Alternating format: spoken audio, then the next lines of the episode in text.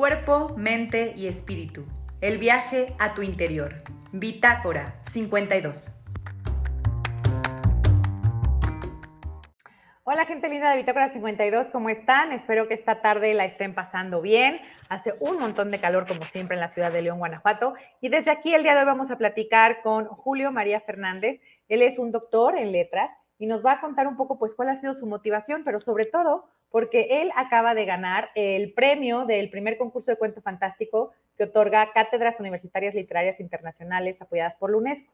Y él nos viene a contar, pues, qué significa ganar este premio, este reconocimiento, de qué va el cuento con el que obtuvo este galardón. Y bueno, finalmente, ¿por qué alguien todavía hoy, porque siempre hemos dicho por aquí que, bueno, escribir como sea, se requiere de profesionalización, pero hay muchas personas que de pronto no estudian letras y se vuelven escritores. Y aquí el día de hoy, Julio María Fernández nos va a contar finalmente cómo alguien sí puede dedicar su vida por entero a las letras. Y pues si tienen dudas, hagan sus preguntas en los comentarios para poderle preguntar esto a Julio y que él nos conteste. Les doy una breve semblanza de Julio. Julio María Fernández Mesa nació en Veracruz en 1985. Él es licenciado en lenguas y literaturas hispánicas y también tiene una maestría en letras, letras latinoamericanas por la Universidad Nacional Autónoma de México. Cursó el doctorado en literatura hispánica eh, y recientemente lo ha concluido. Esto lo hizo en el Colegio de México. Ha escrito artículos, cuentos, ensayos y reseñas para diversas publicaciones físicas y electrónicas. Participa en congresos literarios nacionales e internacionales. Sus principales áreas de interés son la literatura hispánica, inglesa y la literatura comparada, así como la creación literaria. Así que yo que ustedes sí aprovechaba y le hacía un montón de preguntas del mundo literario. Y bueno, pues sin más, vamos a darle la bienvenida a Julio para que nos platique. Julio, buenas tardes, ¿cómo estás? Hola, muy buenas tardes y muchas gracias, Julia. Muy buenas tardes a todo el auditorio. Qué bueno que nos visita. Pues Julio, para mí es un honor tenerte por acá, ahora sí que de tocayo a tocaya. Eh, por favor, cuéntanos, ¿desde cuándo supiste que tu camino eran las letras y que aparte era un camino así a largo plazo y profesionalmente hasta topar, ¿no? Hasta el doctorado o lo que pueda venir después. Pero desde niño sabías, ¿cuándo fue cuando dijiste, oh sí, mi modo de de vivir en el mundo es a través del lenguaje y tengo que hacerlo a través de las letras. Cuéntanos cómo fue. Sí, claro. Pues creo que desde buena parte de mi vida he tenido este gusto. Sí, en efecto, desde niño me viene la afición, la pasión y hay varios factores que comentar. Mi papá, que es de Veracruz, siempre tuvo afición por los libros y gracias a él pude leer, pero no nada más a él, sino también a mi abuela materna, y mi familia en general me inculcó el gusto por la lectura. Y desde pequeño me gustó leer, no de manera empedernida, leía libros para niños, con colores, con ilustraciones, versiones abreviadas, pero me gustaba, me gustaba mucho. Y cuando me viene la inspiración como tal, pues yo creo que en la primaria, ya, yo he vivido en dos lugares principalmente, en Veracruz, soy de allá, y en la Ciudad de México, donde actualmente resido. Ya cuando mi familia se muda para acá, para la ciudad, en la primaria me empezó a interesar mucho, no diría la literatura, pero sí las palabras, creo que es algo que se hace primero, dependiendo del escritor y el camino, pero creo que es algo que todos compartimos. Por ejemplo, recuerdo la anécdota que cuando estaba en segundos de primaria, la maestra de español elogiaba mucho las oraciones que yo escribía de tarea y decía, ¿por qué no escriben como Julio? ¿O por qué no lo intentan? ¿O por qué no él les puede dar algunos consejos? ¿Qué sé yo? Y recuerdo que usualmente los chicos y chicas escriben oraciones tipo Juan le regaló flores a María. yo, yo trataba de hacer algo diferente. Por ejemplo, ¿cuáles eran mis fuentes de inspiración en ese entonces? Yo de niño crecí viendo mucha televisión y pues eso me influyó. Me gustaban mucho las palabras, eh, por ejemplo, me, gustaban mucho los comerciales, veía muchas caricaturas. Y uno que recuerdo específicamente es Adivina quién, el juego Adivina quién. ahí aparecían nombres que no son comunes en nuestro México, como Bill, por ejemplo, como John. Yo decía, bueno, ¿por qué no esos Bill y John pueden ser personajes de mis oraciones?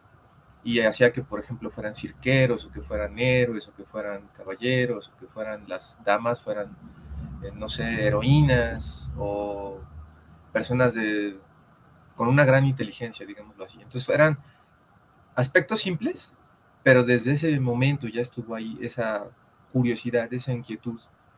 Y luego, conforme fui creciendo, pues siempre me interesó el lenguaje, en uno u otro sentido, las palabras, qué quieren decir las palabras, no nada más qué significan, sino cómo las podemos usar y dependiendo del contexto en las que podemos usar, varían, hay sinónimos, no hay sinónimos. En ese sentido siempre me interesó algo que tuviera que ver con el lenguaje. Yo supe que quería estudiar letras hasta la preparatoria, o sea, pasó un largo tiempo. Y de hecho no tenía interés en la literatura como tal, sino hasta ya bien entrada la carrera, la licenciatura. Pero todo este camino pues se fue cristalizando por el lenguaje. Creo que sería lo más importante y lo que seguiría diciendo que es quizá mi interés principal en la literatura. Yo creo que el lenguaje tiene ritmo, tiene musicalidad, es bello al oído, es bello a los ojos y nos crea distintas realidades. Y bueno, ya hablando del camino profesional, yo estudié en la UNAM, estudié tanto la licenciatura como la maestría y luego me, fui al Colmex, al Colegio de México. Y las tres etapas de mi desarrollo profesional ya de posgrado están dedicadas a la literatura.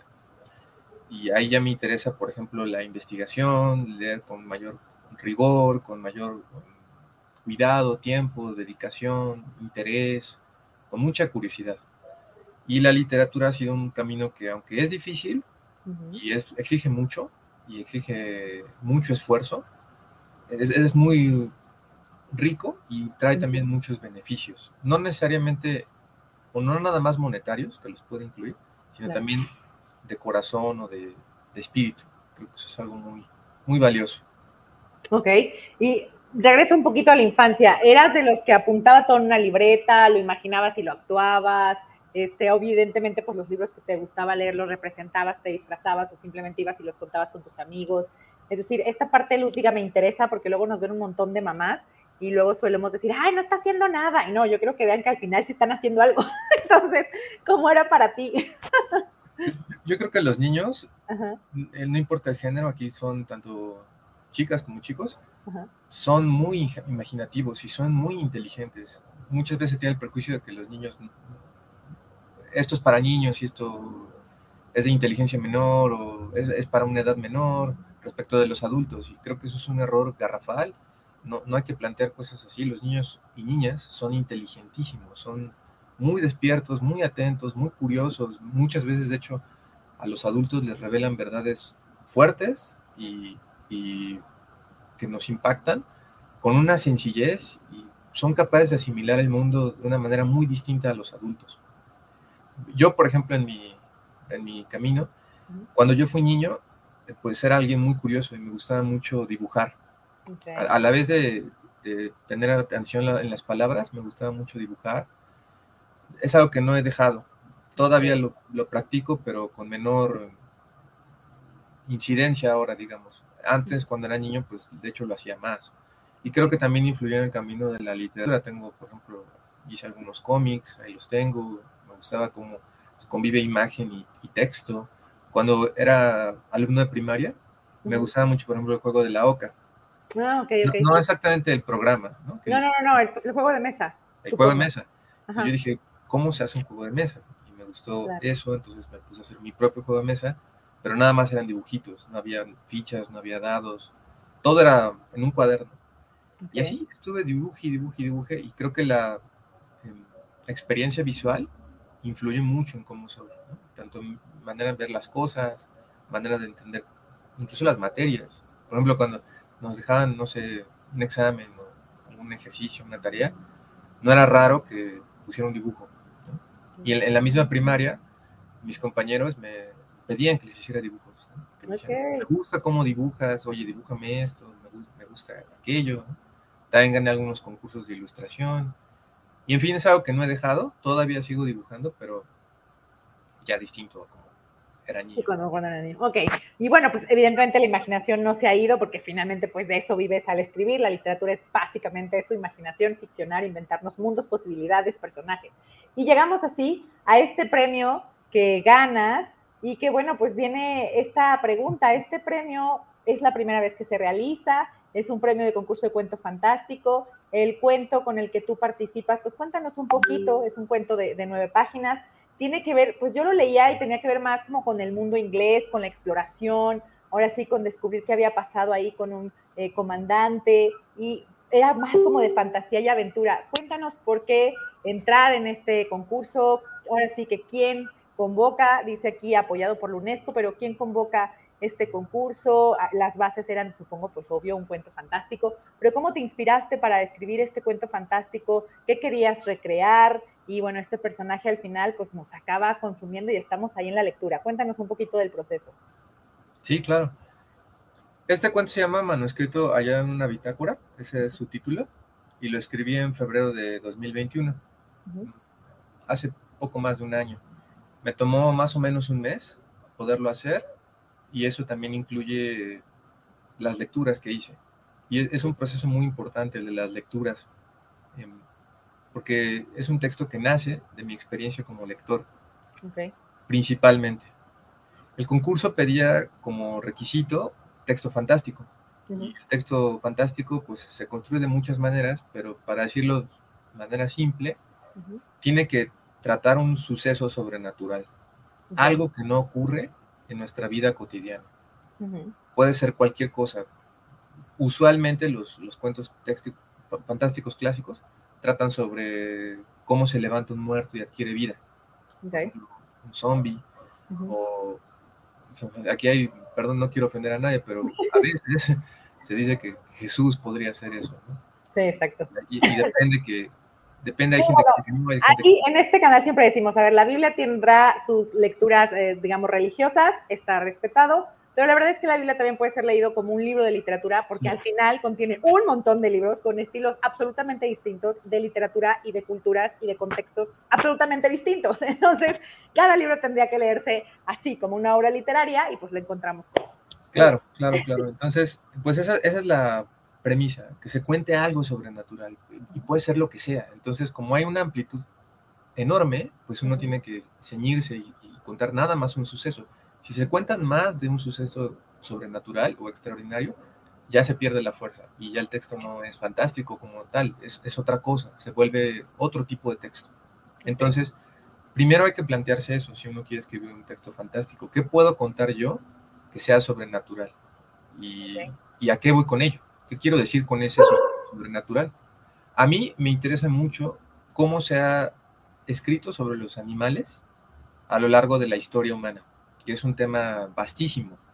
En cuánta tradición hay animales, en la misma Biblia están, y hay muchos. Y dije, bueno, si puedo hacer un cuento fantástico de un animal, ¿cómo lo hago? Y aquí voy a hacer una pequeña sorpresa, un pequeño guiño para los que tengan interés, para los que les llame la atención esto. Por ahora no revelaré el nombre de la criatura fantástica de la que escribí, cuando se publique el texto, me gustaría que el, lector, si tiene la curiosidad, lo descubriera por su cuenta. Pero es una criatura que aunque no existe en el mundo de nosotros, tiene muchos registros. Hay evidencia de su existencia, de su existencia entre comillas. Entonces, a partir de esa curiosidad, dije, yo, yo, quiero hacer algo que no esté situado en México, ni en el mundo de hoy, ni en el mundo del siglo XXI. Fue un reto, porque para que eso fuera convincente y, llamara la atención, no se tiene que notar que yo leí mucho. Tengo que hacer creer al lector que el personaje que está hablando tiene su visión de las cosas, su manera de ver a los demás y es una persona como todos nosotros con intereses. Entonces, ¿por qué se interesa este personaje en ir a encontrar a esta criatura? Bueno, porque le depara, obviamente, una serie de recompensas, tanto materiales como espirituales, como de, otro, de otra naturaleza. Entonces, ahí ya está la trama. Un personaje quiere ir a encontrar a esta criatura y de eso va en general el cuento, pero pasan muchas otras cosas que también no las quisiera contar para que el lector se interese, pero como bien dijiste, Julia, se ambienta en el mundo inglés, para decir algunos datos muy breves y que el lector tenga interés si le llama la atención esto, ocurre en el siglo XVIII, que es el siglo de las luces, donde se dice que la cultura en general de Europa y del mundo conocido occidental, pues se masifica, porque es la época de las enciclopedias, la época de los grandes descubrimientos, la época en la que queremos saberlo todo y queremos clasificarlo todo. Entonces dije, ¿cómo puedo hacer que mi personaje sea creíble? Pues se me ocurrió un inglés, porque en ese entonces, y sobre todo más adelante en el 19, siglo XIX, los ingleses se dedican a, pues, en pocas palabras, a globalizar el mundo. Ya lo habían hecho antes otros individuos, los jesuitas, por ejemplo, pero ellos lo hacen de manera masiva y, muy poderosa. Y ya por último, el cuento se ambienta no nada más en el siglo XVIII, sino en una región imaginaria, que no existe como tal, es Tartaria. Tartaria es la región que está entre Europa y Asia, pero es muy difuso dónde empieza y dónde acaba, porque actualmente, si la pusiéramos en el mapa, abarca muchos países, por ejemplo, de Asia Central, ya casi no de Europa. Sin embargo, en los registros, pues a veces incluyen Europa. Entonces dije, pues ahí está el juego. Y es un mundo además muy peligroso, porque yo les he hablado ahora de la criatura muy poco, insisto, para que sean curiosos, y también del mundo en el que este personaje tiene que desenvolverse, les he hablado poco, pero no está exento de peligros. Y es un texto que se basa sobre todo, o sea, además de todo lo que les he comentado, es un texto de suspenso. Por último, ¿quién convoca el texto? ¿Quién convoca el premio, perdón? Lo convoca Cátedras UNESCO y es el primer, eh, por lo menos el primer concurso que hasta yo tengo entendido, se hace con este requisito, que sea texto fantástico. Bueno, y pues dijiste que va a estar publicado. ¿Dónde se va a publicar? Es decir, ¿dónde la gente va a tener acceso a este cuento? Como bien dices, pues yo creo que a muchos les va a interesar porque créanme, sí es un texto que te quedas ahí, que vas a la aventura, eh, te destapa un poco de todo lo cotidiano en lo que estamos y queremos subirnos a esa aventura y, estar ahí en ese suceso. Entonces, ¿dónde va a estar publicado? ¿Dónde van a poder tener acceso? Yo, creo que el texto se va a publicar el año que viene, 2023. Y por ahora estoy programando que sea en una plaquette, justamente de, alguna editorial o de algún equipo editorial, probablemente de la de, Guanajuato, precisamente. Pero aún no sé cuál. Sin embargo, pues estaré informándolo en, mis redes. Si de favor las podrían compartir ahora. Aquí está. Ahí, están mis dos. Ok, ahí, ahí el Twitter pero también lo pueden encontrar con su nombre Julio María Fernández eh, Mesa en el Facebook. Entonces, bueno, ahí está el Twitter, también ahí lo pueden contactar.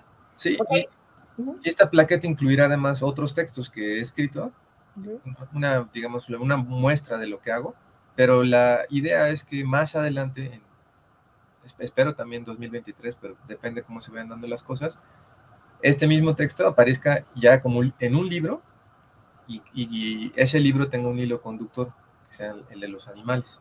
Ah, está bien, ¿no? Bueno, pues suena interesantísimo y queremos tener ese libro pronto. Julio, otra pregunta. Tú bien tuve que investigar un montonón, un montonal de cosas, libros, autores, demás, para llegar a este cuento de nueve cuartillas que se va al concurso. Es decir, aquí, cuando ibas a ir al concurso, viste los requisitos y luego escribiste el cuento, o sucedía que ya tenías el cuento y lo metiste al concurso. Sí, gracias, Julia este texto pues representa un camino importante en mi trayectoria porque yo en general he participado en, muchos concursos, no nada más este, y en tantos que ya no puedo recordar todos. Son muchos en los que he participado, nacionales e internacionales. Y la mayoría de las veces pues no he obtenido nada. Que, está bien, es un camino que a todos nos pasa, a los que nos interesa la, la escritura. No es una queja lo que estoy diciendo, lo que quiero decir es que este cuento es la cristalización de un proceso, porque dije, tal vez la manera en la que yo escribo no llama la atención o no suscita interés. Ese fue un pensamiento inicial.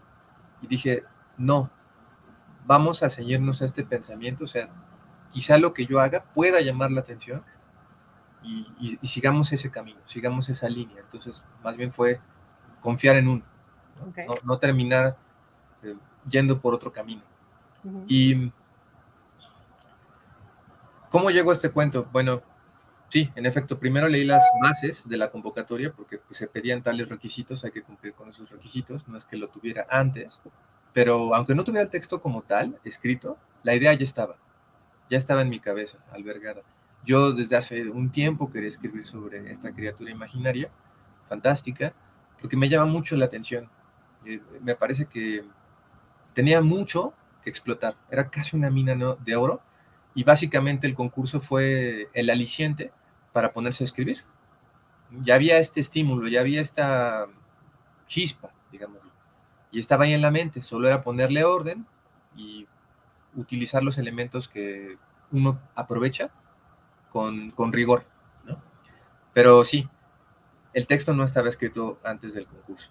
Ok, bueno, pues ahí está. Y bueno, otra pregunta, ¿en qué género te sientes más cómodo? Como dices tú, pues llevas escribiendo desde niño, ahora eres doctor en letras, pero a lo mejor hay un género literario que te guste más o crees que más bien lo vas eligiendo dependiendo del tema que quieras tratar y entonces escoges el género. Es decir, ¿cómo funciona el proceso en ti? Sí, muchas gracias. Bueno, yo me siento cómodo en dos géneros.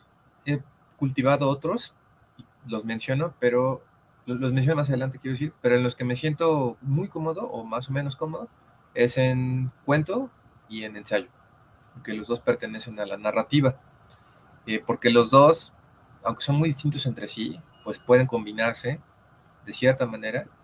Hay casos de cuentos ensayados o, casos de ensayos narrativos. Vamos, puede hacerse juego con eso. En otros géneros que también he cultivado, pero que no me siento tan cómodo, porque creo que me falta experiencia y, y pues ir creciendo. Por ejemplo, la poesía me gusta mucho, la poesía, pero yo, soy muy apegado a las formas clásicas, me gusta mucho. Entonces me gusta mucho, por ejemplo, la poesía con rima y con métrica y con ritmo y con recursos retóricos clásicos. Eh, sin desdeñar a los poetas que también me gustan mucho y que no necesariamente siguen estos patrones y tienen textos muy valiosos, yo prefiero apegarme más bien a los modelos que ahora, en la actualidad, ya no tienen tanta visibilidad. Y otro género que me gusta mucho, pero que no me siento tan cómodo, sin embargo me interesa mucho, quizá con el pasar del tiempo lo practique más, es el aforismo. No, bueno, pues como dices, vas así poco a poco y descubriéndote en cada género. Y bueno, si te sientes cómodo en el cuento, ¿sobre qué temas en general escribes en el cuento? Es decir, ¿has visto en lo que has escrito que hay alguna temática, un hilo conductor? ¿Hay temas que te han pues recurrentes en este tipo de cuentos que dices, oye, sigue apareciendo y sigue apareciendo? ¿Algo así o no? Sí, claro, sí, sí, sí. Yo creo que todo escritor escribe de su vida, de sí mismo. Es algo muy egocéntrico y ególatra, pero también somos seres humanos y lo que podemos conocer y de lo que podemos hablar es de nuestra experiencia por lo menos hasta ahora, no sabemos si en el futuro podamos ser otros seres humanos y evitar otras mentes y hay procesos para hacer eso, entonces quizá las, las cosas cambien. Pero hasta ahora, pues no es así.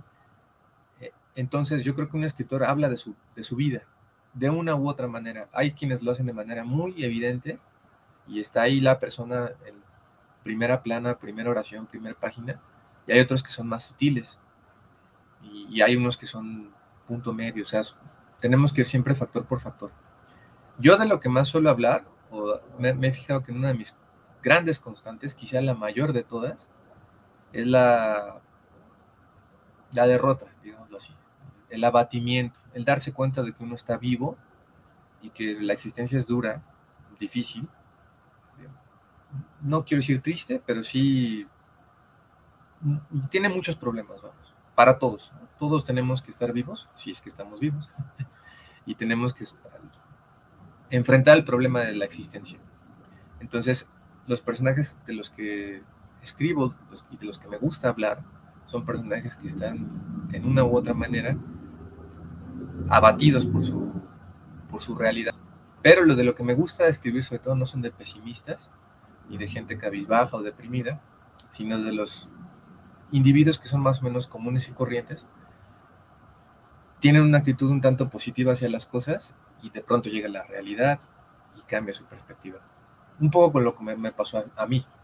Entonces, de eso me gusta mucho escribir. Para poner un ejemplo concreto, que es algo que creo que representa mucho lo que he hecho hasta ahora, tengo un texto que se llama texto.doc, tal cual es como si fuera un archivo de Word guardado, y es de un zombie, es de un zombie. El personaje es un zombie.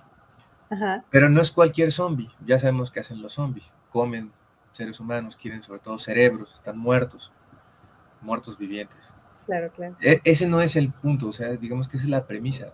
Lo que yo quise hacer más bien es un, zombie que fuera, por un lado, una metáfora de nosotros, okay. el ser humano actual, sobre todo el ser humano que tiene que laborar, el Godínez. Y además eh, no es cualquier tipo de zombie, porque es un zombie que, pobre, ese se vuelve escritor. Ok, bueno. No quiere ser escritor porque para empezar no entiende lo que es la escritura, no sabe qué es eso. Okay, Hay, más giros porque el zombie de repente va caminando, e, el, cuento ocurre en la Ciudad de México, el tiempo presente, va caminando por ahí, se lo encuentran unos agentes de una, vamos a decir, de una prestigiosa firma de la Ciudad de México. Okay. Les parece maravilloso, lo contratan. Dice, presentes aquí mañana, usted está prácticamente en el puesto. Y le va muy mal al pobre zombie porque el pobre zombie recibe sueldo, pero en realidad no le están pagando. Lo que le dan de comer, de, perdón, de sueldo es la comida.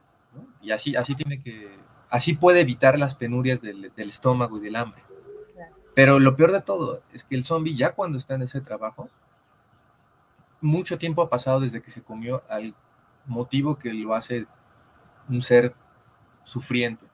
Se comió un escritor pero no sabe lo que es un escritor. Entonces tiene la mente, el pobre, pues apesadumbradísima, los recuerdos le vienen a cada rato, no sabe exactamente lo que son las palabras, lo que son las personas, lo que es la realidad, y pues ahí tiene que ir elucubrando el pobre. Y mientras nosotros leemos como lectores este texto, vamos viendo por un lado su experiencia laboral ya en esta agencia, y por otro las vivencias que ha pasado en la Ciudad de México por ejemplo, viajó en el metro, por ejemplo, fue un taquero, por ejemplo, fue a la iglesia de Manzanares, un lugar muy importante aquí en la ciudad, que es una iglesia muy pequeñita, es como una iglesia diminuta, digámoslo así, situada en el pleno centro histórico. En fin, le pasan distintas vivencias. Y no, cuento más, pues si tienen interés, también ese lo puedo eh, compartir con más facilidad porque el texto ya está publicado. Ok, ¿y eso dónde está publicado? Es algo representativo. Sí. Ok, y eso, por ejemplo, ¿dónde está publicado? ¿Dónde la gente puede tener acceso? Ese texto también ganó un concurso de cuento hace ya varios años. Ganó el concurso de cuento, si no recuerdo, Ciudad, Imaginada, así se llama. Ok. Que auspició la FIL de, de, la Ciudad de México y Office Max en 2012. Oh, tiene 10 años. Y bueno, ese cuento lo, lo quiero promocionar en mis redes. Como tal, está publicado en el libro que salió de los ganadores. Ahí aparecen los tres ganadores, yo estoy entre ellos y las menciones honoríficas. Lamentablemente, como es un libro que pues, se conoce poco, solo aparecieron 100 ejemplares. Entonces, ah, pues es difícil de, conseguir, ¿no? Ya vale. Yo tengo, lo, tengo la, el respaldo. Sin embargo, bueno, eso es lo de menos. Lo que quiero decir es que lo quiero distribuir de manera gratuita, digital, para que quien lo quiera leer, pues lo va a poder leer. Ok.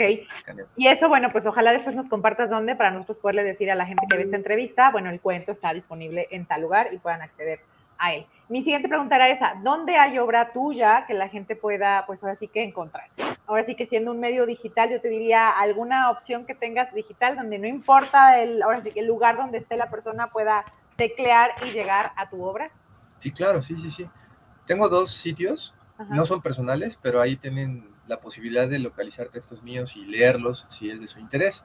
El primero es La Peste, es una revista mexicana, así se llama, La Peste. La creó Daniel Sánchez Poateván y Humberto López Portillo. Y es una revista muy bella, recomendabilísima. espero que ahora podamos compartir el link por, por el chat y demás. Ahora en un momento lo escribo, pero cuento un poco más de la revista. Es una revista temática que sale bimestralmente. Por ahora, lamentablemente, está detenida por la pandemia, pero la, idea es que, cuando la pandemia se tranquilice todavía más, vuelva a distribuirse la revista. Y la revista toma un tema, voy a poner un ejemplo inventado, digamos que habla, que uno de los temas de los que se elige podría ser la muerte. Entonces, toda la, justamente ahí está la, la página, muchas gracias. La muerte sería el hilo conductor de un tema, de un número, y todos los textos que están incluidos en ese número giran en torno a eso. Ahí pueden ver, por ejemplo, guerra, cosmos. Bien, si bajan un poco más, les digo uno de los, donde, uno de los números en los que yo colaboré. Aquí, aquí. ¿No dice tragedia? Exacto, aquí. Ese que tiene una portada morada. Exacto. Con dos figuras. Ajá. Ahí pueden encontrar un texto mío. Todos los números de la peste son gratuitos. Basta que den clic en, en la portada y se puede descargar el PDF. No tiene virus, es completamente gratuito. Y es para quien quiera acceder a todo este material. Y, obviamente estoy recomendando los textos míos. En, un momento digo dónde vienen mis textos, pero vienen muchos autores. Y la peste es, una, es un lugar muy bello para los que nos dedicamos a la literatura porque se publican tanto personas conocidas como personas emergentes. Entonces hay busas de todo color, digámoslo. Nuevos, neófitos, veteranos, etcétera. Y hay de todo tipo de género, siempre cuando sea breve. Por ejemplo, no van a encontrar novela, pues es una revista.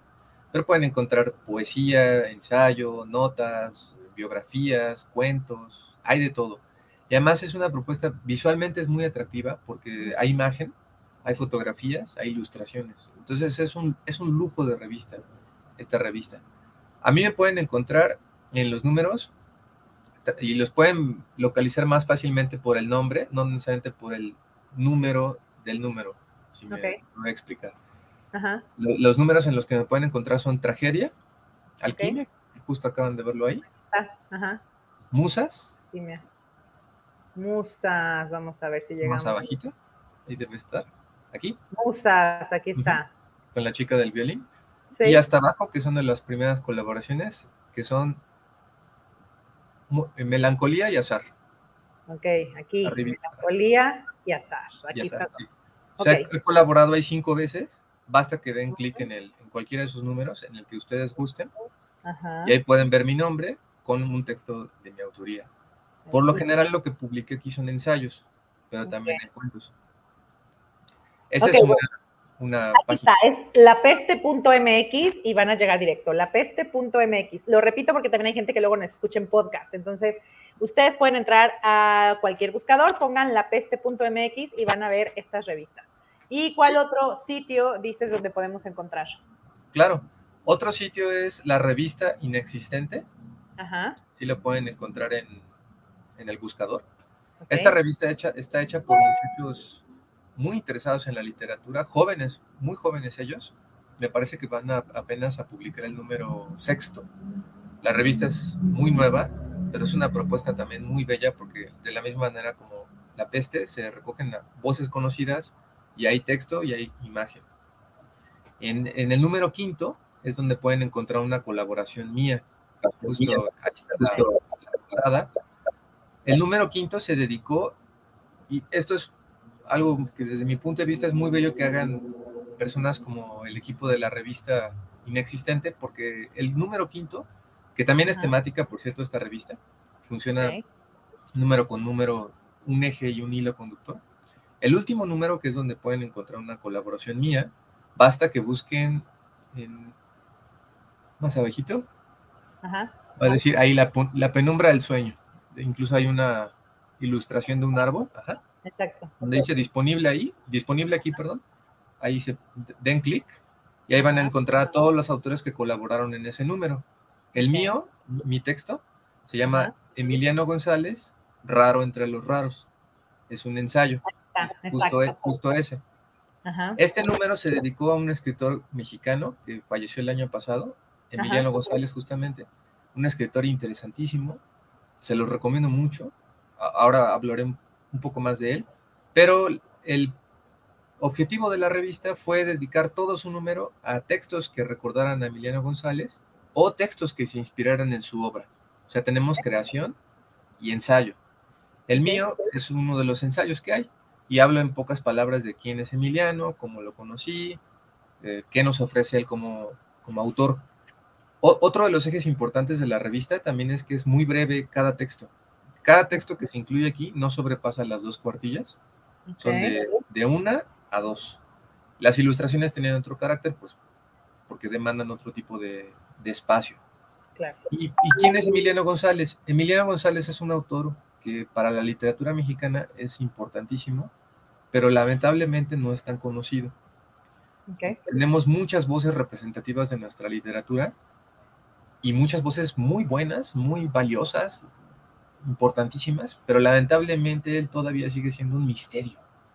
¿Por qué es un misterio? Porque él mismo decidió ser así, hay que reconocerlo. Él viene de una familia culturalmente hablando muy importante. Su mamá, Julieta Campos, fue escritora. Fue una escritora también talentosísima. Y el papá de Emiliano González fue político, Enrique González Pedrero. Si no mal recuerdo, fue gobernador de Tabasco. Y Emiliano pensó que sus coetáneos no lo no tenían interés en él, en su obra, sino más bien lo veían y lo publicaban y estaban en, los medios por, sus vínculos. Claro, por ser hijo de. de eso, él se distancia de la oficialidad y más bien empieza a ser un autor underground. Les recomiendo mucho que chequen otra revista donde yo no tengo textos, pero pueden acceder de manera fácil. Se llama Penumbria. Ok, déjame la busco, déjame la busco. Penumbria. Penumbria es una revista de literatura fantástica y tiene ya varios años en el, en, pues siendo difundida. Si no me recuerdo, tiene ya más de 10 años. Y justo el nombre de la revista, Penumbria, se basa en la ciudad más famosa de la que Emiliano González habla, que es Penumbria. Exactamente, es esa. El texto más famoso de Emiliano González que abre su libro, además más famoso, En los sueños de la bella durmiente, se ambienta en Penumbria. Y en, Penumbria, la revista, pueden encontrar también autores muy valiosos. Generalmente lo que hay se publica es narrativa, específicamente cuento y textos breves. Pero esta revista nace a raíz del gusto que algunos tenemos por Emiliano. En cambio, la revista inexistente, pues es casi su opuesto en el sentido de que es una revista muy nueva, pero yo creo que tiene una propuesta valiosísima. Y si tienen interés en conocer ya un autor raro, que no mucha gente conoce, pero que yo creo que podemos disfrutarlo, precisamente por ser tan distinto a lo que en general en México se produce, pues les recomiendo ver este número de la revista Inexistente. Y si tienen interés en Emiliano González, yo lo recomiendo mucho, nunca he dejado de, de recomendarlo. Pueden encontrar en cualquier librería Los sueños de la Bella Durmiente, así se llama su libro más famoso. Los sueños de la Bella Durmiente. Ya está la reimpresión, sí. Ok, bueno, pues ahí está una super recomendación. Justo que estás llegando a autores que deberíamos de leer. Yo te quería preguntar, yo sé que lees de todo, seguramente tienes muchísimos, pero algunos autores que te hayan marcado a ti, que tú digas, bueno, estos son, ¿no? Mi top de escritores y escritoras, de donde quieras, del mundo, este, mexicanos, de cierto estado, Digo, ¿cuáles, ¿cuáles han sido para ti autores que te han marcado? Sí, muchas gracias, Julia, qué buena pregunta. A mí me gusta mucho leer, muchísimo, es algo de lo que más disfruto hacer y me gusta mucho leer de todo. Trato de leer no nada más literatura, sino también ciencia, historia, me gusta mucho leer de historia, em, textos académicos, etc. Pero para responder la pregunta, pues creo que tengo cinco autores que me han influido y todavía lo, siguen haciendo y me gusta mucho irlos conociendo cada vez más. El primero de ellos, que no, no es que el que sea el más importante, simplemente lo estoy mencionando como tal. Yo creo que lo menciono en primer lugar porque llegó a mi vida muy temprana, cuando era un niño precisamente, cuando mi abuela me hizo leer, y eso es algo que siempre se lo, se lo agradeceré, es Herman Melville. Justo me hizo leer Moby Dick, pero la versión para niños, la versión ilustrada, la versión reducida, y pues yo no entendía de qué iba la historia bien, y a raíz de irla leyendo poco a poco, pues me encantó, y ahora me gusta tanto Melville que hasta lo leo en inglés, aunque me cuesta mucho trabajo porque es un lenguaje muy específico, sí. pero me encanta Melville, estoy fascinado con él. Es, es un autor que también no dejaría de recomendar, y no, y no nada más por Moby Dick, que es su obra más famosa, una, menos famosa, pero yo creo que tan importante como Moby Dick es, bueno, son dos. Una es Benito Sereno y, otra es Billy Both. Sobre todo mm, les recomiendo a Billy Both. Billy Both es un pobre muchacho con deficiencia mental. Se burlan mucho de él. Es un marinero. El mundo de Melville es del mar. Casi siempre habla del mar. Y le va muy mal en, en el barco y lamentablemente lo acusan de muerte. es, es un texto trágico, duro, pesado, pero extraordinariamente bien escrito. Es muy recomendado y mucho más breve que Moby Dick, por cierto. Moby Dick rosa las 600 cuartillas, este tiene 100, poco menos, poco menos 100, como 90. Bueno, otro autor que me influye mucho, y, este está vivo, Melville ya no, este es más contemporáneo, es Thomas Ligotti. Thomas Ligotti es un autor estadounidense que también es un tanto desconocido, pero a los que nos gusta la literatura de horror, a mí me gusta mucho, es un autor de cabecera. Nos, nos llama mucho la atención quién es Ligotti, sobre todo porque es un tipo misterioso, casi no concede entrevistas, no le gusta aparecer en público, es un tipo, digamos así, recluido. Y no porque sea un amargado, simplemente así es él, así decidió ser él, como que es muy privado. y, es un autor que habla mucho, por ejemplo, de los temas de los que más habla son los payasos. El espectáculo, el, circo, los actores, pero todo desde el punto de vista terrorífico. Sí, sí, no, miedo. O sea, ese ya me dio miedo. Muy recomendado, ese lo pueden encontrar con facilidad en... Su obra está traducida en general, por ejemplo, la traducen mucho en, en Valdemar. Entonces también muy recomendado él. Otro que me influye mucho es Borges, el clásico Borges. Es un autor que pues, me he dedicado a estudiar, me he dedicado a leerlo con detenimiento y me gusta mucho su obra. Es un autor que yo considero importantísimo en mi formación. También lo pueden encontrar en la red, lo pueden encontrar en librerías. Es alguien que no cuesta trabajo. Sí, no, ahora es un clásico latinoamericano y casi casi en cualquier biblioteca aquí en León, Guanajuato de, barrio lo va a encontrar porque sí, como dices, son de esos que ya son tan consagrados y conocidos que sí lo encontramos. Sí. No en, la, en línea, también mucho de su obra está ya disponible y libre en, línea. Y les recomiendo, porque Borges es un autor muy difícil, si les da miedo Borges, que es algo completamente válido, es algo totalmente natural, eh, se, vale tener miedo de Borges, empiecen por su poesía, mm. vayan por la poesía, no vayan por los cuentos o la narrativa, que es lo más conocido y es lo más difícil, creo yo. Sobre todo para los que no nos dedicamos, no, nos, no se dedican a esto, perdón, y quieren conocer más, ¿de, qué va Borges? ¿Por qué habla siempre de laberintos? ¿Por qué habla siempre de ah, cuchillos? Cosas así. Desierto, ajedrez, gatos, todos sus símbolos. Sí, sí, sí, pues la poesía. Y las otras dos eh, escritoras que me influyen mucho son mujeres. Me gusta mucho. ya decía yo, ¿en serio no va a hablar ni una mujer? claro, Me gusta mucho hablar de mujeres y de hombres. Y, trato de leer a los dos, sin desprestigiar alguno ambos, ambos escritores de ambos géneros me gustan. La, escritora que me gusta más mexicana, por ahora, se llama Verónica Murguía. Está ah. viva, es una autora ya con, con mucha trayectoria detrás, veterana, pero tiene una calidad extraordinaria y es una autora que yo creo que es muy generosa porque adultos y jóvenes y niños pueden acceder a su obra. O sea, ella escribe para adultos, para jóvenes, para niños, para todo, todo público, digámoslo así. Le gusta la literatura infantil y se nota. Le gusta la literatura juvenil. De hecho, es por lo que es más conocida, es por su obra juvenil. Tiene Loba, que es una saga muy, muy, muy, muy famosa y qué bueno que le esté lleno también. Y su obra ya para adultos tiene una calidad extraordinaria. Este mismo año sacó, hace poco, El Cuarto Jinete, y es una novela que ocurre en la, Europa medieval azotada por la peste. Entonces, si uno la va leyendo con curiosidad, con minucia, pues es una lectura de la pandemia. Entonces, muy vigente.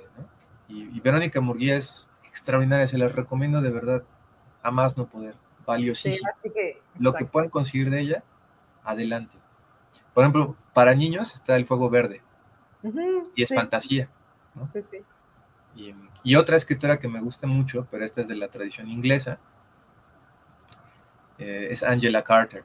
Ella es una británica que ya murió, pero sobre todo escribe de una manera muy bonita. A mí me gusta mucho su estilo, es muy poético, muy lleno de símbolos. Es, en general lo que hace es reconstruir, reescribir cuentos de hadas, pero no se queda allí, hace muchas otras cosas. Y, si les interesa, pueden encontrar en la red fácilmente traducido, además de que también está en librerías, es fácil de conseguir, la obra de Carter, lo cual, qué bueno.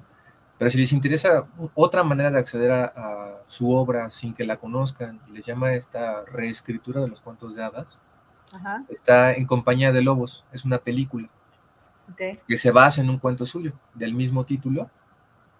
Es una película de los ochentas, aunque esto no es para niños, ya es algo más como para adolescentes y para arriba, ¿no? Digamos que se combina el terror. Entonces yo creo que esos autores, los cinco, me han influido mucho y los leo con, con devoción. Ok, por aquí ya tenemos preguntas. Nos dice Adriana Varela. Gracias por las recomendaciones de revistas y por compartir tu pasión por leer. Y Adriana Varela nos dice, cuando estabas en secundaria, ¿qué leías y qué temas te gustaban más eh, para escribir? Muchas gracias, Adriana. Cuando estaba en secundaria leía mucho Pedro Páramo y Juan Rulfo, en parte porque pues, era una lectura de, de escuela. Y eh, en la escuela en la que yo estuve, tuve la fortuna de que el grupo en el que estuve, por lo menos en las clases de español, otra cosa en las demás materias, ahí éramos un desastre en muchos sentidos, caóticos, ruidosos, ya saben, no entremos en esos detalles. Pero en español, en español teníamos la fortuna de que la maestra nos sabía, pues ahora sí que cautivar de una manera como pocos lo pueden hacer, y era casi una cuentacuentos. Sabía muy bien leer y leía tan bien que nos cautivaba. Entonces, nos leía, por ejemplo, Pedro Páramo. Y mucho de lo que nos leía, pues es una lectura complicada, Pedro Páramo. Rulfo es un autor complicado, pero muy bueno. Sin embargo, mucho, mucho de lo que nos, nos, leía se nos iba, no lo entendíamos todo, pero nos, nos llamaba la atención, porque escribe así, porque de qué va la historia, por qué todos los personajes están muertos, están muertos en realidad, qué pasa en Pedro Páramo. Y de ahí me fui a los cuentos me fui al Llano en Llamas. Primero, primero conocí Pedro Páramo, luego conocí el Llano en Llamas. Y me gustaba mucho, bueno, me sigue gustando, no me ha dejado gustar, pero en ese entonces tenía una influencia muy fuerte por Rulfo. Y no quería escribir como él tal cual, porque decía, ¿qué puedo hacer que Rulfo no haya hecho? Es, es algo complicado, ¿no? Pero sí, sin tomar sus temas, sin hablar de México, sin, sin retratar la realidad mexicana con tanta pasión, me gustaba cómo escribía, me refiero cómo construía sus textos, o sea, la intriga, la trama, los personajes, la construcción. Y lo que, lo que escribí en secundaria, un texto que escribí en secundaria, inspirado en Rulfo, pero insisto, no en el tema, no en la ambientación, sí, pero sí en la manera de escribir. Es un texto que no tiene nada que ver con Rulfo. Va sobre unas gomas, que, unas gomas escolares, de repente deciden rebelarse. Cobran vida y deciden rebelarse porque ya no quieren ser usadas para lo que son usadas, o sea, para borrar, ya no quieren cumplir su función común y corriente y tienen una serie de acciones. Y ese texto también tuvo la fortuna de haber ganado un concurso de cuentos de secundaria. Entonces, Rulfo fue un autor muy importante en mi formación.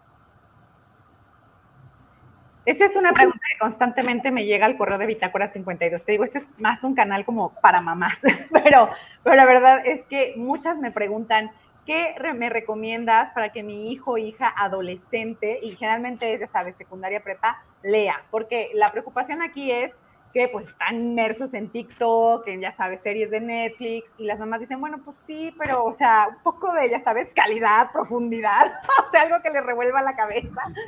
Y bueno, pues así, aprovechando aquí que tenemos un experto, ¿qué nos recomendarías que hoy, eh, ya nos dijiste a Verónica Murguía, pero alguien más que pudiera recomendar para este público? Eh, ya sé, depende de cada lector, al final le va a gustar una u otra cosa, pero si nos das directrices generales, creo que para las mamás puede ser un poco más fácil ir a la librería y decir por aquí, por aquí. Sí, sí, sí, sí. Bueno, para esa edad, lo ideal es la literatura juvenil. Yo creo que es el mejor formato. ¿Por qué? Porque la literatura juvenil es en general breve y se ajusta mucho a, lo, a los intereses generales, obviamente siempre va a haber excepciones, pero a los intereses generales de los chicos y chicas de esa edad. ¿De qué tratan la literatura juvenil en, en general, a grandes rasgos?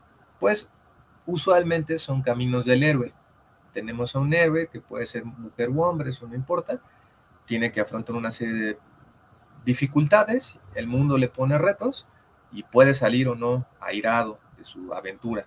Por lo general salen airados, pero no siempre. Entonces, yo, por ejemplo, en mi, en mi formación personal no he tenido la oportunidad de leer Harry Potter, porque quiero leerlo en inglés, para empezar, ¿no?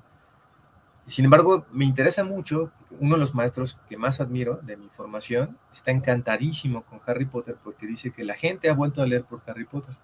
Y tiene razón. ¿Por qué Harry Potter nos llama la atención? ¿Por qué tiene todavía tanta magia y tanta fuerza? Porque lo que hizo J.K. Rowling fue tomar los elementos de referentes antiguos o de mundos antiguos o de otras eras, particularmente el mundo griego, los actualiza y les da un giro con el que todos nos podemos identificar.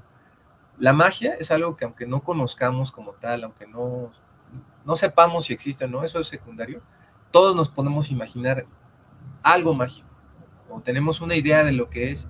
Es decir, Rowling toma referentes que no cualquiera podría tener en su imaginario, en su ideario, como es el mundo griego, y hay otros tipos de mundos, pero ese es uno de los más importantes, y lo pone en un mundo fantástico de magia, donde los personajes saben hacer magia, hay buenos, hay malos, tienen su serie de dificultades. Y, no en vano, Rowling sigue siendo un éxito. Ella se volvió millonaria porque supo captar a su lector. Entonces yo creo que esa es una, una posibilidad. La desventaja de Harry Potter es que son libros largos y no todos los jóvenes tienen el interés en leer libros largos. Entonces, esa puede ser una recomendación. Pero lo que les recomendaría todavía más, en el sentido de brevedad, hay un género que me gusta mucho porque todos podemos acceder a él con un poquito de interés, con un poquito de curiosidad, podemos estar ahí y no, no resulta difícil leerlo. Este género es la minificción. La minificción son, como su nombre lo indica, ficciones pequeñas. Por lo general es un párrafo, una página, dos páginas cuando mucho, pero no más. Y hay un montón de autores importantes y autoras importantes, vivos o no vivos, que están creando ya muchos lectores. Entonces la minificción se, se las recomiendo mucho porque justamente lo que hace es evitar la digresión, evitar la extensión, evitar los libros largos y los chicos y chicas de esa época, de esa época, de esa edad, perdón, pueden llegar a ese tipo de textos. ¿Qué autores son buenos en minificción? Pues hay un montón. En México ni se diga, es una tradición ya muy amplia, pero les recomiendo, por ejemplo, Juan José Arreola es uno de ellos, fácil de conseguir. Hay muchas minificciones suyas muy valiosas. Otro es Marco de Nevi, un argentino. Él es un poco menos conocido, pero también muy valioso. Y sobre todo para adolescentes, yo les recomiendo mucho a Augusto Monterroso. Ok, pues ahí está. Pues mil, mil gracias, Julio. Ahora sí que estamos llegando al final de esta transmisión. Te agradecemos todos tus conocimientos nuevamente. Felicidades por este premio y bueno, por este premio es que pude entrevistarte. Yo sé que, como bien dices, tienes un montón de más de cosas publicadas, tienes una trayectoria impresionante en el mundo literario. Y bueno, pues ahora recomendamos que la gente pues te siga, ya dijimos que tienes el Facebook con tu nombre, Julio María Fernández Mesa, y también te pueden encontrar por Twitter, que luego por ahí, pues quienes leemos y escribimos, la verdad, estamos un poquito más, y ahí te pueden encontrar como arroba y bueno, pues ahí te pueden escribir para que, pues si quieren conocerte más o saber en qué andas, pues que sigan tu timeline y ahí se enteren. Pues de verdad ha sido un gusto, Julio, haberte tenido aquí. Gracias a la gente que nos estuvo viendo y pues bonita tarde. Bye. Muchas gracias, Julia, y muchas gracias a todos por vernos. Espero que esta plática les haya suscitado un poco de curiosidad. Pasen muy bonito viernes y estaremos viéndonos cuando se pueda y leyéndonos también cuando se pueda. Muchas gracias. Un gustazo, bye. Un gustazo, bye.